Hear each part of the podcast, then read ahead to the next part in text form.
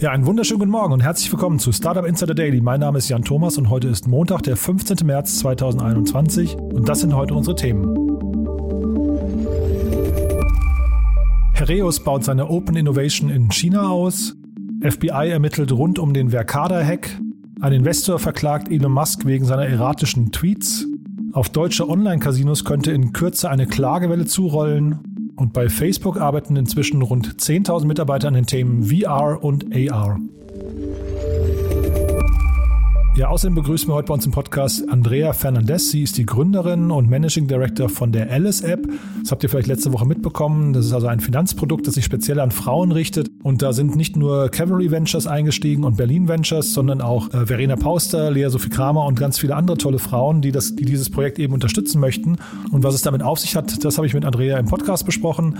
Außerdem ist heute bei uns wieder zu Gast Enrico Melles von Project A. Er ist unser Experte äh, für die Themen Investment und Exits. Das kommt dann gleich nach den Nachrichten und die kommen jetzt mit Frank Philipp. Und vorher aber noch mal ganz kurz unser Verbraucherhinweis.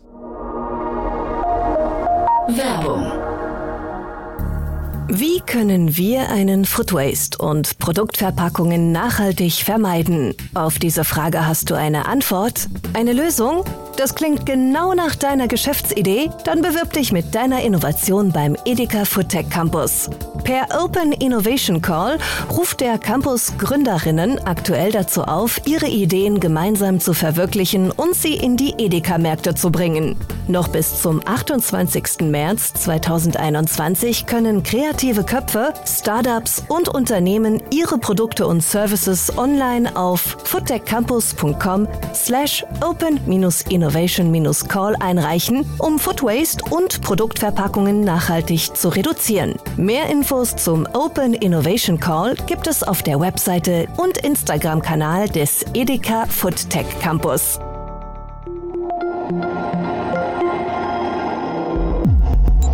Startup Insider Daily Nachrichten. Herios baut Open Innovation in China aus. Der Technologiekonzern Herios erweitert seinen Open Innovation Ansatz in China. Dies soll durch den Ausbau von Startup-Kooperationen gelingen, die Herios in Kooperation mit dem in Shanghai ansässigen Risikokapitalgeber CM Venture Capital forcieren möchte. Dabei soll gezielt nach Partnerschaften mit chinesischen Startups sowie nach möglichen zukünftigen Investitionsfeldern gesucht werden.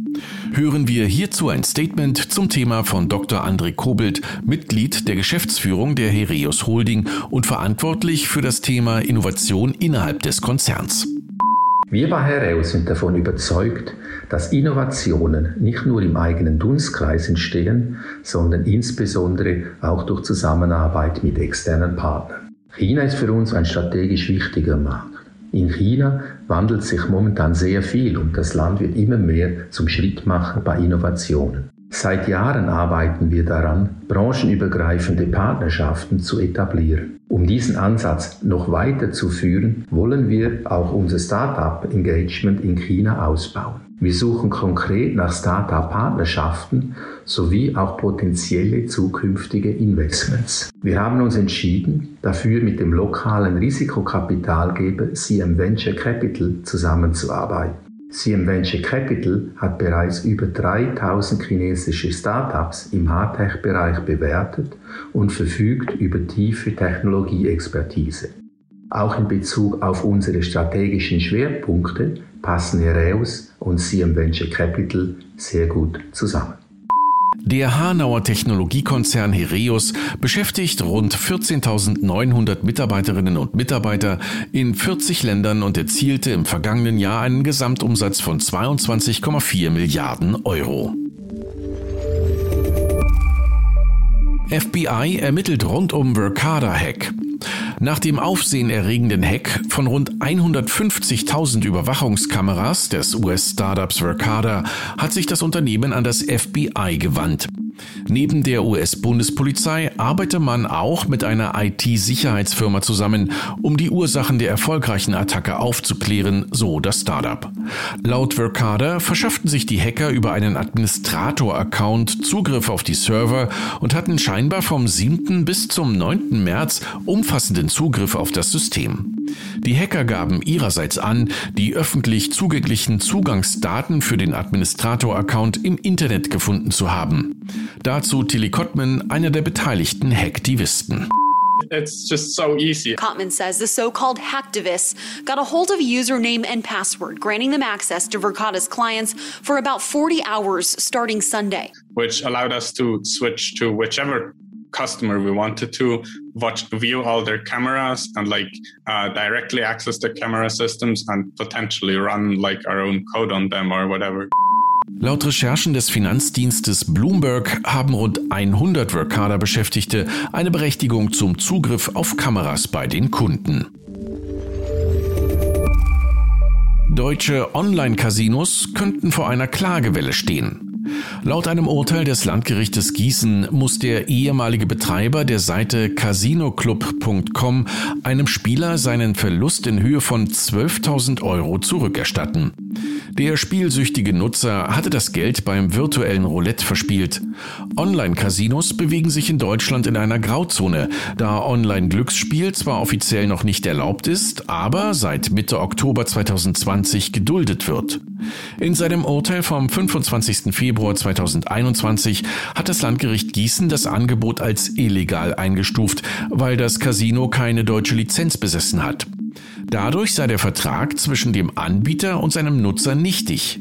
Infolge des Urteils könnte auf die Online-Casinos eine Klagewelle zurollen. Allerdings ist die Entscheidung des Landgerichtes Gießen bisher nicht rechtskräftig bzw. eine Berufung ist noch möglich. GitLab und Python verabschieden sich von rassistischen Benennungen. Nach GitHub und SAP haben nun auch die Versionsverwaltungsplattform GitLab und das Python Core Team bekannt gegeben, rassistisch anmutende Begriffe aus ihrem Vokabular entfernen zu wollen. Bis vor kurzem war der Begriff Master in vielen Softwareprojekten und bei Netzwerken stark verbreitet. Wie GitLab nun bekannt gab, ist mit dieser Bezeichnung ab Version 14 Schluss. Ausmaß des Großbrandes im Straßburger Rechenzentrum wird langsam erkennbar. Erst sehr langsam wird das Ausmaß des Großbrandes des Rechenzentrums in Straßburg deutlich. Am vergangenen Mittwoch war ein fünf Etagen hohes Rechenzentrum mit Platz für 12.000 Server vollkommen niedergebrannt. Ein weiterer Bau wurde zur Hälfte zerstört. Der Standort gehört zu Europas größtem Cloud-Anbieter OVH, der mit mehr als 260.000 Servern in mehr als 20 Rechenzentren europäischer Marktführer im Hosting-Bereich ist. In dem Gebäude befand sich auch die sensible Hosted Private Cloud, in der die Daten großer Unternehmen lagern. Es ist davon auszugehen, dass erhebliche Datenmengen für immer verschwunden sind. Insgesamt 3,6 Millionen Websites gingen offline, darunter staatliche Portale, Banken, Newskanäle und die Regierungsseite data.gov.fr. Mehrere hundert Feuerwehrleute waren im Einsatz. Die Ursache für den Brand ist weiterhin ungeklärt. Netflix geht gegen Doppelnutzer vor. Es dürfte nicht verwundern, dass zahlreiche Nutzer ihre Netflix-Accounts mit Freunden und Verwandten außerhalb des eigenen Haushaltes teilen. Da dem Streaming-Anbieter dadurch möglicherweise große Einnahmeausfälle entstehen, testet Netflix derzeit stichprobenartig Diversifizierung von Nutzern. Möglicherweise ein Vorbote für eine groß angelegte Autorisierungswelle, um mehr Nutzer zu zahlenden Kunden zu machen. I, I use my tweets to express myself. Some people use their hair. I use Twitter. Elon Musk wegen erratischer Tweets verklagt. Der für seine zahlreichen provokanten Tweets bekannte Tesla-CEO Elon Musk muss sich möglicherweise vor Gericht verantworten. Ein Investor sieht in den Tweets ein Risiko für milliardenschwere Kursverluste. Der Investor spricht in der 105 Seiten umfassenden Klageschrift von Zitat erratischen Twitter-Nachrichten und prognostiziert, dass weitere ungezügelte Tweets von Musk heftige Konsequenzen für die künftigen Finanzierungsmöglichkeiten von Tesla haben könnten. Tatsächlich sind beispielsweise im Mai 2020 Teslas Aktien im Zuge einer Reihe sonderbarer Tweets an einem einzelnen Handelstag um mehr als 10 Prozent gefallen. Andererseits haben die Aktien Teslas im vergangenen Jahr in Summe rund 700 Prozent zugelegt, was Tesla zu dem mit weitem Abstand wertvollsten Autobauer weltweit macht. Twitter is a war zone. If somebody's to jump in the war zone, it's like, okay, you're in the arena. Let's go. Max Schrems vs. Facebook. Berufung am obersten Gerichtshof. Der bereits sechs Jahre währende Prozess zwischen Max Schrems und Facebook geht in die nächste Runde. Der Datenschutzaktivist zielt darauf ab, österreichische OGH die von ihm aufgeworfenen Fragen rund um die Datenverarbeitung durch Facebook an den Europäischen Gerichtshof weiterzuleiten.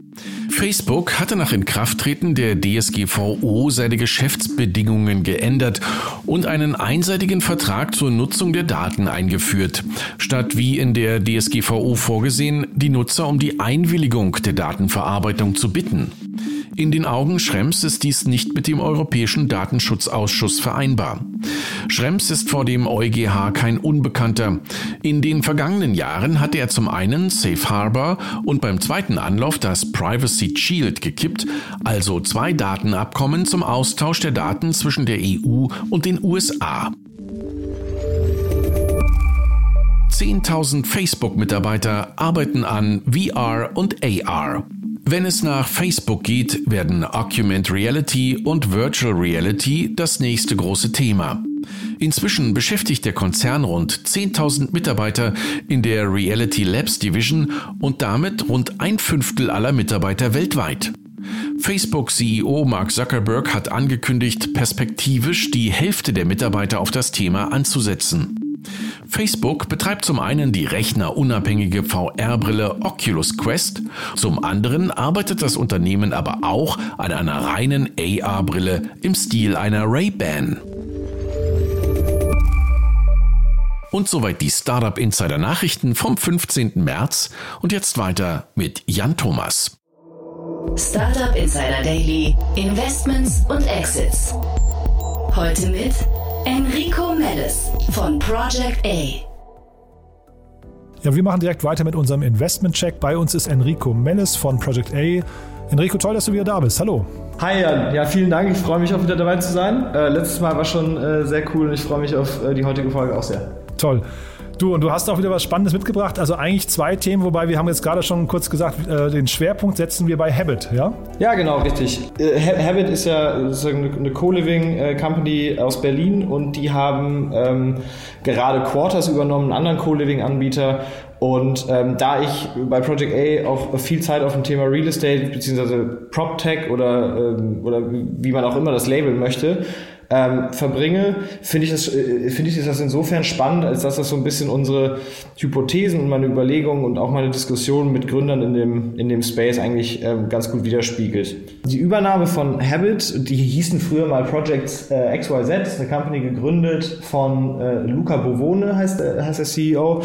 Die, äh, die sind Co-Living-Anbieter und es, äh, es erscheint mir total logisch, dass die jetzt ähm, Quarters übernehmen. Warum? Ähm, ich habe mir damals, als, als die zum ersten Mal sozusagen sozusagen in, unserer Rundengröße unterwegs waren, also Seed, Series A, habe ich mit denen ähm, gesprochen. Ich habe genauso auch mit anderen grandiosen Teams gesprochen, also Homefully äh, oder LiveX, da, da gibt es relativ viele.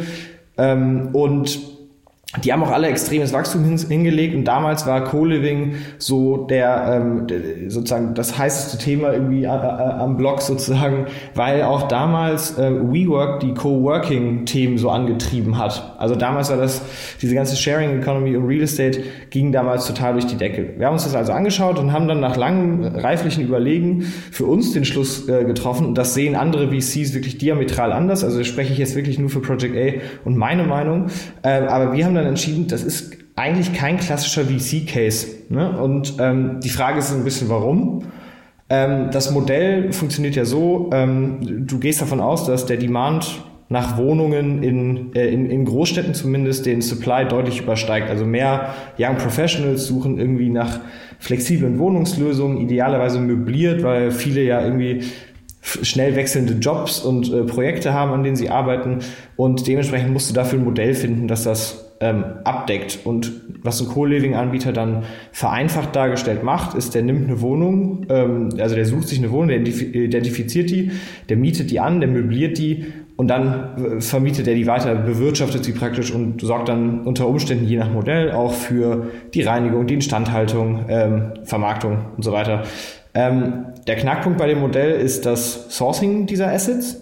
Also ähm, sozusagen, dass da ähm, Einzelwohnungen ähm, sozusagen ähm, gesucht werden und dann eben umgewandelt werden, das, das skaliert nicht so einfach, weil das eben natürlich sehr kleinteilige Arbeit ist. Und es gibt eben das Modell, große Immobilien mit vielen Zimmern zu finden, ähm, also praktisch eigentlich wie ein Hotelgeschäft. Ne? Und ähm, wir haben uns dann gefragt, wie wird so eine Company eigentlich sehr schnell sehr groß? Das ist ja unser Ziel als VC. Wir wollen Companies finden, die das sehr, sehr schnell schaffen können. Und im Hotelmarkt hat man das ganz gut gesehen. Ähm, gibt es auch äh, grandiose Unternehmer, die da gerade tolle Companies bauen. Also die Stayry von Hannibal Schütte, äh, Cozy von Christian Geiser, ähm, Limehome, die gehen ja sozusagen eher auf den Short-Stay-Market und ähm, erschließen mit Immobilienentwicklern oft im, in der Zusammenarbeit größere Gebäude und haben dann sozusagen dort auch deutlich mehr Zimmer. Ne? Das ist näher am Hotelmarkt und das ist, da ist der Erfolg des Geschäfts natürlich davon abhängig, dass man an gute Deals einfach auch rankommt. Die laufen natürlich jetzt nicht irgendwie über Immo-Scout, sondern die sind meistens eher off-market und schon weg, äh, bevor, bevor die Immobilie überhaupt mal richtig entwickelt wurde. Und ähm, wenn man das kann, dann ist das ein super, super starkes Business, aber meines Erachtens eher ein Real Estate ähnlicher Case als ein VC-Case Hannibal, ähm, mit dem ich mich auch viel dazu austausche, der CEO von Stayary. Der hat auch deswegen, genau deswegen, ähm, gar nicht klassisches Venture Capital einsammeln wollen. Christian Geiser äh, im, Gegenteil hat das natürlich gemacht. Und ähm, bei der Skalierung geht es dann darum, eben ein funktionsfähiges, replizierbares Modell zu finden. Und ähm, ich glaube, weil das eben sehr, sehr schwierig ist und weil das eben so Stadt für Stadt ausrollen muss, haben sich jetzt, ähm, hat sich Luca von äh, Habit eben natürlich das Ziel gesetzt, einfach zu sagen, okay, es gibt einen klareren Weg, nämlich das ist praktisch ein Roll-up. Ne? Der kauft andere Player in dem Segment ein und steigert so sozusagen sein, äh, sein Angebot auf seiner, äh, auf seiner Mietplattform. Und das macht total Sinn, weil der Markt ist enorm fragmentiert. Es gibt 190 Player, also in, allein in Europa, die wir alle identifiziert, äh, identifiziert haben. Und ähm, daher, da, da, macht das schon Sinn. Aber Hast du gerade gesagt 190 Player? Ja, also das sind zumindest nur die, die wir, die wir identifizieren konnten, als wir mal losgegoogelt haben. Viele natürlich von denen klein, aber das ist eben das, das sozusagen das Schlachtfeld, auf das du dich da begibst, wenn du als Wohnungssuchender mal googelst, äh, möblierte Wohnung, ja, Berlin oder Paris oder so weiter. Mhm. Und die Assets zu finden, also ich verstehe jetzt gerade richtig, aus deiner Sicht ist das der, äh, der, das größte Hemmnis vielleicht oder das größte Bottleneck beim Skalieren. Wie findet man die? Also jetzt hast du hier gesagt, äh, verstehe ich auch total, äh, die, die kaufen quasi Kontingente dazu, aber wäre das eigentlich, dass man nah am Immobilienentwickler eigentlich dran sein muss, ja? Ja, genau. Also so machen, so, so, so machen das ja das Team von Stary, äh, so macht das äh, Christian Geiser bei COSI auch. Man identifiziert halt eben Assets, die umgewandelt werden könnten oder frei stehen oder gerade zum Verkauf stehen, ähm, mit 20, 30, vielleicht auch 150 Zimmern oder mehr. Ähm, aber das ist eben das, was zum Beispiel ein Motel One eben auch machen würde, wenn die eine Fläche suchen. Hm. Und wie ist es denn eigentlich? Also ich, ich habe hier jetzt, das habe ich beim Christian Geiser schon gedacht, ähm, äh, das ist ein bisschen ähnlich wie bei der Börse. Die ignorieren doch eigentlich alle gerade die Corona-Zeit. Also das heißt, ähm, geht man jetzt davon aus, dass es irgendwie relativ bald vorbei oder, oder also kannst du diese Bewertung und diese, dieses Investment hier gerade nachvollziehen? Hm, ich, ich kann das Investment auf jeden Fall nachvollziehen, weil ich denke. Ähm, also auch vom Timing also her meine ich, ne? Ja, ich, also zu, zu, zu, einem Extent äh, würde ich mal davon annehmen, äh, würde ich mal annehmen, dass wahrscheinlich auch irgendwie das dazu geführt hat, dass das, ähm, dass die Übernahme jetzt in dem Fall von Habit vielleicht auch einfach erschwinglich war. Ähm, also sprich, dass vielleicht bei Quarters einfach äh, freie Bestände da waren, dass sie nicht ihre äh, Zimmer voll bekommen konnten und deswegen einfach auch irgendwie einen attraktiveren, einen attraktiveren Kaufpreis aufrufen konnten, also oder zumindest Habit, dass die attraktiver einkaufen konnten. Ich habe auch in den, äh, äh, ein bisschen Research gemacht und gesehen, dass es Quarters jetzt auch in der Vergangenheit gar nicht so gut ging über die äh, gesamte Zeit. Das würde also, äh, das würde also erklären, warum man hier sozusagen halbwegs günstig oder vergleichsweise günstig zu früher, äh, wo eben hohe, hohe Auslastung bestand, so, äh, so eine Übernahme tätigen kann. Natürlich in der Hoffnung, dass es hoffentlich bald wieder losgeht. Was sind denn so die Margen, die in diesem Geschäft schlummern? Das ist, das ist eben so ein bisschen das Problem, was wir auch gesehen haben. Ne? Man, du, du betreibst natürlich ein Arbitragegeschäft auf die Miete. Ne? Du mietest, äh, an, an, du zahlst an den Vermieter eine Miete und hoffst, dass du durch die Möblierung, die Bewirtschaftung und so weiter ähm, diese äh, Assets besser ausnutzen kannst und eben auch mehr von einem, von äh, Mieter dann verlangen kannst. Was die Margen dann am, äh, was die Margen am Ende sind, ähm, will ich jetzt nicht so aus dem Nähkästchen plaudern. Das, das, ich glaube, das, das liegt jetzt wahrscheinlich bei den, bei den Gründern. Da musste man vielleicht mal irgendwie den äh, Christian Geiser für die Short-Time-Rents oder den Luca Bewohne für Long-Term mal interviewen. Aber ähm, am Ende des Tages äh, so wahnsinnig äh, wie Software-Margen können die natürlich nicht sein. Liegt daran, dass du halt nicht viel Hebel auf der Kostenseite hast und auch nicht viel Hebel auf der Umsatzseite hast am Ende des Tages. Ne? Du kannst Putzkräfte äh, skalieren und so weiter. Das kannst du nur zu einem gewissen Grad. Das kannst du, je mehr Flächen, je mehr Zimmer du auf einer Fläche hast, natürlich besser. Jetzt in, beim Beispiel COSI, als wenn du dezentral verteilte Wohnungen hast, wie jetzt zum Beispiel ähm, anfangs bei vielen Co-Living-Modellen das äh, Modell eben war. Ähm, auf der Renovierung auch nicht so sehr. Du hast auch steigende Customer Acquisition Costs, ne? irgendwie grundsätzlich ähm, in einem Markt, der 190 Player hat, musst du davon ausgehen, dass du da jetzt auch nicht so wahnsinnig viel dran tun kannst, weil jetzt deine Brand vielleicht auch nicht so viel bringt, je nachdem, weil es ja ein City-by-City-Spiel äh, ist. Auf der Umsatzseite kannst du jetzt auch nicht endlos immer den, den Preis anziehen. Ne? Ähm, hat man jetzt auch in Berlin gesehen, wo, da wurde ja auch hart vorgegangen gegen, gegen so einige Co-Living-Anbieter, kannst jetzt also nicht einfach horrende, horrend zu viel verlangen für, für ein möbliertes Zimmer, sonst kriegst du theoretisch auch regulatorisch Probleme. Ähm, das heißt, da ist jetzt natürlich jetzt nicht maßlos Raum für äh, grandiose Margen. Mhm.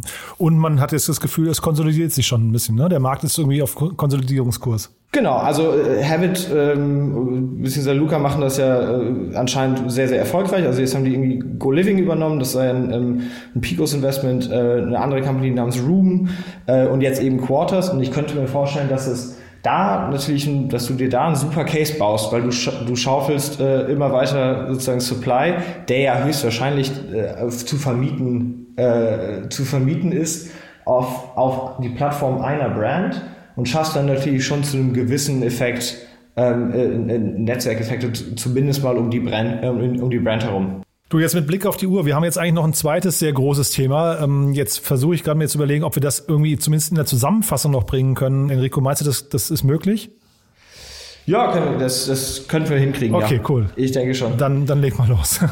genau. Ähm, ich, äh, wir haben ja letztes Mal in der letzten Folge schon über, über, über Bessemer gesprochen.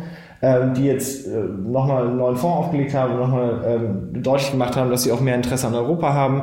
Jetzt kam von Bessemer gerade auch der äh, Cloud Report, den sie äh, mit großer Regelmäßigkeit veröffentlichen und der war dieses Mal sehr, sehr, sehr, sehr spannend.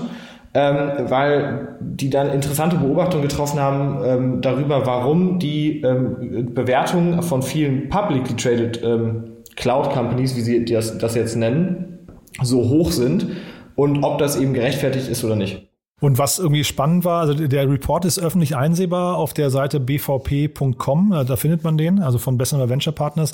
70 Seiten, also für mich war der sehr abstrakt, muss ich sagen, aber äh, eine These, die zum Beispiel hängen geblieben ist bei mir, sowohl bei Microsoft mit dem Satya Nadella, wird er, glaube ich, ausgesprochen, als auch jetzt eben bei Amazon, ist jeweils der Cloud-Chef irgendwie an die Spitze des Unternehmens gehievt worden. Das fand ich irgendwie bemerkenswert, ne? Genau, das, äh, das, das wird in dem äh, Report gut beschrieben und ich glaube, das liegt halt einfach daran, dass das Verständnis und ähm, die, die Wichtigkeit der Dynamik um das ganze Thema Cloud halt einfach zunehmend wichtig sind und zunehmend auch Werttreiber sind von diesen Geschäften. Mhm.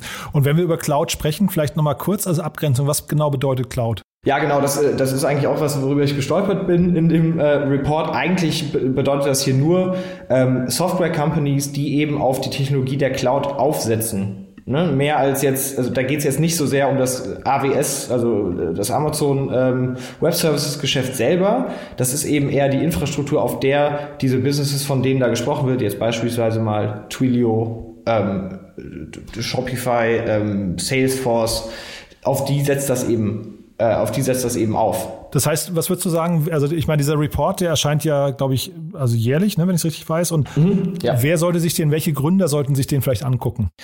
Ich glaube, grundsätzlich ist er sehr, sehr interessant äh, für jeden Gründer, dessen jetzt mal als Beispiel, eben nicht äh, jemand wie Habit, kein Co-Living-Anbieter, sondern eben jeden, äh, jeden Gründer, dessen Company eben auf Cloud-Technologie aufsattelt. Das kann ja schon sehr, sehr breit sein. Ne? Also da gibt's jetzt ähm, das, das, könnten, das kann jetzt eine SaaS-Software sein für den Construction-Bereich. Procore wird, äh, wird hier als schönes Beispiel genannt, die ja auch eine sehr, sehr erfolgreiche Company ähm, sind oder, äh, oder Companies aus dem Education-Bereich oder eben auch Data- und Machine Learning-Infrastruktur.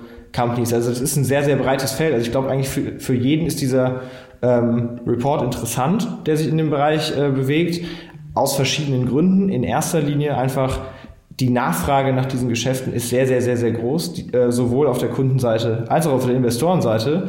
Und das treibt enorm Bewertungen, das treibt natürlich enorm, ähm, wie schnell man mit diesen Companies wachsen kann. Das treibt auch enorm, wie gut man damit Geld raisen kann. Und äh, ich glaube, das richtig zu verstehen und was da die Erfolgstreiber sind, ist für Gründer aus eigentlich fast jeden Softwaregründer heutzutage, würde ich sagen, relevante, relevantes Insight. Super. Also essentielles Basiswissen für ein Gespräch mit euch. Und das vielleicht dann als letzte Frage nochmal zu euch. Wer soll sich denn bei euch melden? Vielleicht kannst du noch mal zwei, drei Sätze zu Project A sagen. Genau, also wir sind bei Project A ja fokussiert auf alles, was Early Stage ist. Also wir können, wir schreiben Tickets üblicherweise so zwischen einer bis sieben Millionen Euro, also frühphasig von Pre-Seed bis Series A. Und äh, wir machen das eben als sektoragnostischer Fonds. Das heißt, ich schaue mir zum Beispiel Real Estate an oder, oder, ähm, oder Construction-Themen oder eben B2B Marketplaces. Aber ähm, mein Kollege Leopold Lerach zum Beispiel schaut sich eben auch so Data Infrastructure Themen sehr, sehr viel an. Ähm, wir sind also ziemlich offen für alles äh, aus, auf dieser Stage, deswegen äh, freuen wir uns da besonders. Aber äh, gerade auch äh, Gründer mit deutlich technischeren Themen ähm, können sich auch gerne bei uns melden. G äh, besonders Leo hat da ziemlich tolle Hypothesen über diese Märkte aufgebaut und äh, freut sich da, neue Gründer kennenzulernen. Super. Ihr habt auch einen tollen eigenen Podcast, muss ich sagen, den, der ist auch sehr empfehlenswert. Der ist, äh, vermittelt sehr viel Fachwissen, finde ich. Ne? Muss man also vielleicht an der Stelle nochmal kurz erwähnen. Danke, also danke dir. Das freut uns natürlich sehr, dass äh, das von, äh, von jemandem wie dir kommt, dass, dir, dass der dir gefällt. Ähm, wir haben natürlich äh, als Project A, als einer der wenigen VCs weltweit, ein tolles operatives Team von Experten, die wir eben ähm, operativ anbieten können, von Leuten im Software Engineering, Data Engineering äh, bis hin zu PR und Brand Communications. Und deren Wissen können wir halt natürlich schön im Podcast verpacken und äh, nicht nur unseren eigenen Gründern ähm, äh, sozusagen anbieten, sondern eben auch der Allgemeinheit äh, etwas davon abgeben. Super. Ja, ich hatte auch den Rainer Berak ja hier in meinem Podcast. Es war auch ein super Gespräch. Vielleicht nochmal ganz kurz, wenn man sich bei euch melden will. Wie ist denn das eigentlich? Und es gilt ja generell dieses, ähm, dieser Spruch, dass man über ein Intro kommen soll. Ist das auch bei euch richtig oder kann man euch einfach auf, auf LinkedIn anschreiben? Also uns kann man auf jeden Fall auf LinkedIn anschreiben. Ich äh, denke, weiterhin gilt das. Äh, die warme Intro beschleunigt einfach den Prozess, aber wir schauen uns natürlich alles an, was uns irgendwie erreicht. Auf, welchem Weg auch immer. Es gibt auch, eine, es gibt auch ein Kontaktformular auf der Website. Ja, nur, also ich frage halt, man möchte ja irgendwie als Gründer auch nicht unter, ich weiß nicht, 1000, 2000 äh, Businessplänen irgendwie auf irgendeinem Stab landen. Deswegen frage ich gerade, was so der beste Weg, einfach jetzt mal als, generelle, als genereller Tipp vielleicht an Gründer. Ähm, wahrscheinlich doch immer das Intro, ne? Genau, der beste Weg ist immer das Intro, am besten eins, was direkt an, äh, äh an, an das Investmentteam dann weitergetragen wird oder an einen, einen unserer Partner. Ähm, am besten bei äh, von jemandem, den wir natürlich auch irgendwie äh, gut kennen und dessen, dessen Meinung wir schätzen. Ähm, das ist aber, es ist aber auch nicht so schwer, uns alle zu erreichen. Ich glaube, wir sind, wir, wir, wir laufen ja viel, wie das VC so, äh, so oft machen, eben in der Öffentlichkeit rum, äh, machen unsere Clubhouse-Talks und äh, schreiben unsere Medium-Artikel. Also wir, wir sind schon sehr gut erreichbar und auch, äh, glaube ich, glaube, wenn man uns dann direkt anschreibt, äh, ist, die, ist die Flut an Nachrichten nicht so groß, als dass man da nicht durchkommen könnte als Gründer. Alles klar. Du, Enrico, dann vielen, vielen Dank. Jetzt haben wir doch ein bisschen länger gesprochen, aber ich finde, es war es wert auf jeden Fall. Waren sehr spannende Themen und ich sag mal vielen Dank bis hierher und bis in zwei Wochen, ja? Ja, danke, Jan. Vielen Dank, hat mir auch Spaß gemacht und dann bis in zwei Wochen. Startup Insider Daily Podcast. Ja, das war also Enrico Mellis von Project A. Und bevor wir jetzt gleich zu Andrea Fernandez von der LS-App kommen, möchte ich gerne nochmal zwei kurze Hinweise in eigener Sache loswerden. Und zwar haben wir zwei tolle Podcast-Folgen gelauncht am Wochenende. Also eine am letzten Freitag und zwar mit Dr. Stefan Groß-Selbeck von BCG Digital Ventures. Und da ging es um das Thema äh, Company Building. Ich glaube, das ist ein Thema, was wirklich für viele spannend ist. Und es ist wirklich auch ein sehr empfehlenswerter Podcast geworden, sehr facettenreich. Und das Thema Innovation in große Unternehmen zu tragen, ist ja für viele wirklich sehr, sehr relevant. Also von daher, ich habe gedacht, wir hören mal ganz kurz rein in den Podcast. Podcast. Aber die Wahrheit ist, wenn du dann mal rumguckst, dass du wirklich dann ein Startup oder, oder eine Company findest, die wirklich passt, die vom Geschäftsmodell passt, die ähm, auch, sag mal, von den, von den Typen, von der Chemie her passt, die auch dann wirklich in der Lage ist, ihr Geschäft so anzupassen, dass sie wirklich den Vorteil, den du mitbringst, nutzen kannst. Das ist alles nicht so trivial. Also nicht so selten sind wir dann auch in Situationen, da sehen wir, okay, es gibt da Companies, die könnte man, äh, da, da könnte man jetzt rein investieren. Aber ehrlich gesagt, es passt dann eben doch nicht. Ja, das war also Stefan Groß-Selbeck von BCG Digital Ventures und außerdem am Wochenende erschienen und das finde ich fast noch toller irgendwie, denn meine Kollegin Annalena Kümpel, die hat ja den Read Only, also unseren Bücherpodcast übernommen und hat mit Benjamin Friedrich vom Katapult-Magazin einen wirklich sehr spannenden Gesprächspartner gehabt. Und wenn ihr das Katapult-Magazin nicht kennt, müsst ihr euch unbedingt mal anschauen. Das ist also ein populärwissenschaftliches Magazin, was im Prinzip Infografiken und äh, Landkarten und so weiter, also im Prinzip, man kann sagen, eigentlich äh, Informationen visuell transportieren möchte. Das ist eigentlich wahrscheinlich das Richtigste. Und Benjamin Friedrich ist, wie gesagt, der Gründer. Der hat also die lustige Idee gehabt, einfach irgendwas mit dem Namen Katapult zu machen. Es hätte auch eine Punkband sein können, wie er im Podcast erzählt. Und auch da hören wir mal ganz kurz rein. Das merkt man auch bei ganz vielen Startups heute, dass die irgendwie ähnlich aussehen. Die haben sogar manchmal ähnliche Logos oder ähm, sind ähnlich aufgestellt oder lassen ähnliche Sachen professionalisieren und machen immer noch ganz wenig alleine. Ähm, damit hatte ich immer ganz viele Probleme, dass das alles so vereinheitlicht ist. Es gibt so, so ein Schema F, ähm, für Startups oder für kriselnde Unternehmen, die werden immer so durchgezogen und niemand denkt mehr so richtig alleine. Da werden immer irgendwelche Unternehmensberater oder Firmen sogar geholt und die Lösungen sind immer alle ähnlich. Und dadurch, dass wir das nicht machen und uns da eigentlich gegen wehren und ich ja sogar in drei ganz wichtigen Sachen genau das Gegenteil davon mache, dadurch hat unser, hat es ist Katapult erst so richtig sichtbar und irgendwie anders geworden. Ne? Startup Insider. Und damit machen wir jetzt weiter mit Andrea Fernandez, wie gesagt, Managing Director und Gründerin von der Alice App. Ja, hallo Andrea und herzlich willkommen bei uns im Podcast. Hallo Jan, wie geht's dir? Ja, mir geht's gut und dir? Alles gut. Für euch eine aufregende Zeit gerade, ne? Genau, genau, ja. Es ist eine, eine super busy Zeit im Moment. Ja, aber nicht nur busy, ihr habt ja tolle Neuigkeiten verkündet und darüber wollen wir heute auch ein bisschen sprechen. Erzähl doch mal, was, was, was passiert bei euch gerade? Ja, bei Alice haben wir gerade unser Pre-Seed Financing äh, Round abgeschlossen und ja, es ist super toll. Wir haben super tolle Investoren dabei, Cavalry als, als VC und dann eine gute und lange Liste von Frauen Angel Investors, dass wir ja, dabei haben können. Und wir sind dafür äh, sehr dankbar und auch sehr glücklich. Da darfst du ruhig noch mal ein bisschen Name-Dropping machen, weil das war ja wirklich äh, spektakulär. Ich habe zum ersten Mal von euch gehört, als Verena Pauster das im Handelsblatt äh, verkündet hat. Genau. Im, Im Podcast dort. Und, äh, aber sie ist ja nur eine von vielen, ne? Genau, Lea ist auch dabei vom, ähm, ihr, ihr kennt Lea, glaube ich, vom Amorelli und dann wir haben, wir haben auch dabei ähm, Kerstin Schiffelbein vom Co-Branded, sie ist super stark in Marketing und äh, wir haben auch Berlin Ventures dabei,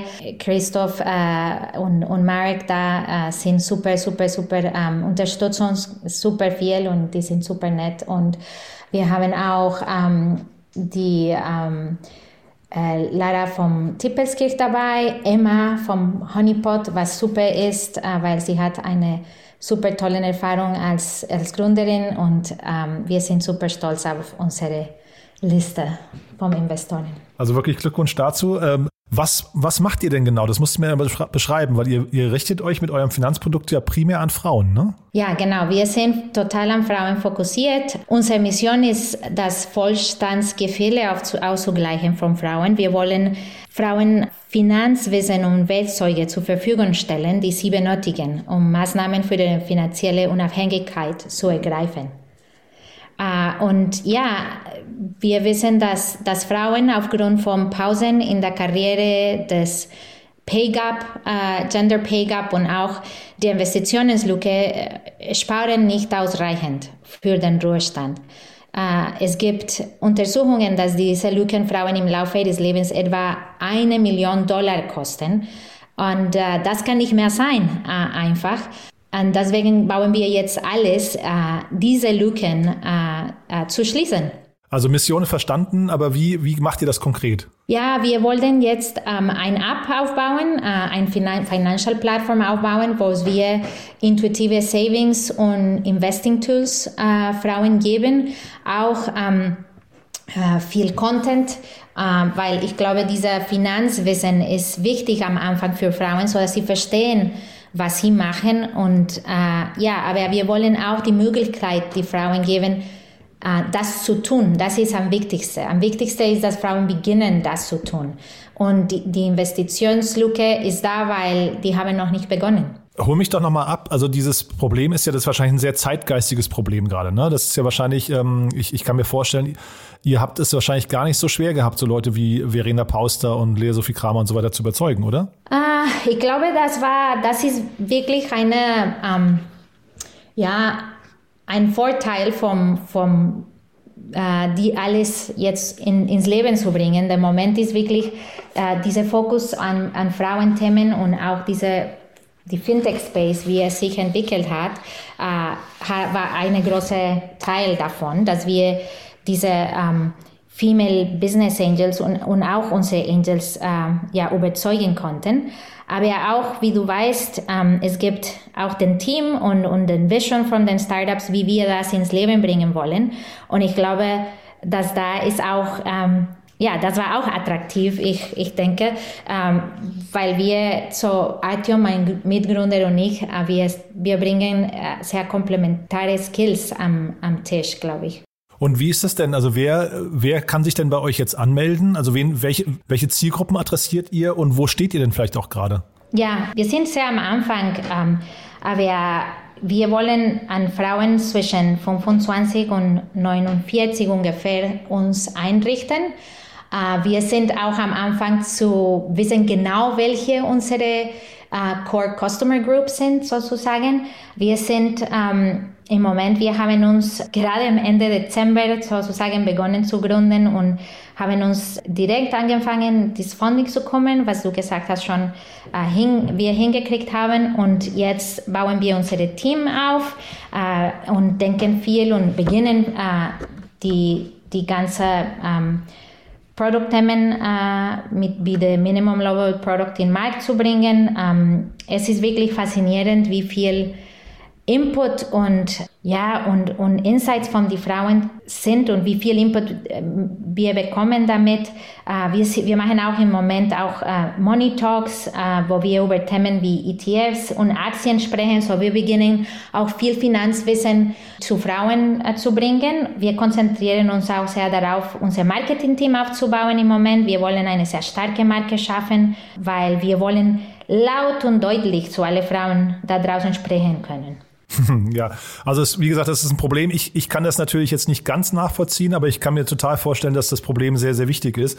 Äh, sucht ihr denn Leute gerade? Ja, wir suchen Leute. Ihr könnt, wenn ihr Lust habt, bewirbt euch bei uns. Äh, alles, allesab.de ist unsere Website. Da, da konntet ihr sehen, welche Positionen offen sind. Aber ja, wir suchen Leute in Product, wir suchen Leute in Marketing, auch äh, an der, an der Development-Seite.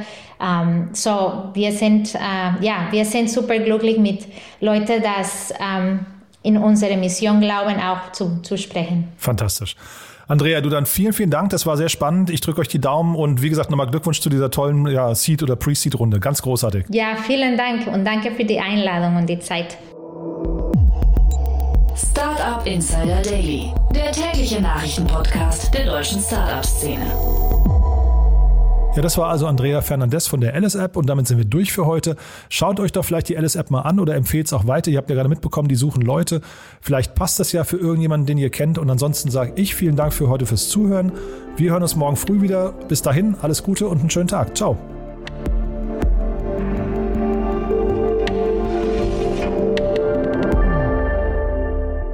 Diese Sendung wurde präsentiert von Edeka Food Tech Campus. Verwirkliche deine Geschäftsidee oder Lösung in Zusammenarbeit mit Edeka. Mehr Infos auf der Webseite und Instagram-Kanal des Edeka Food Tech Campus.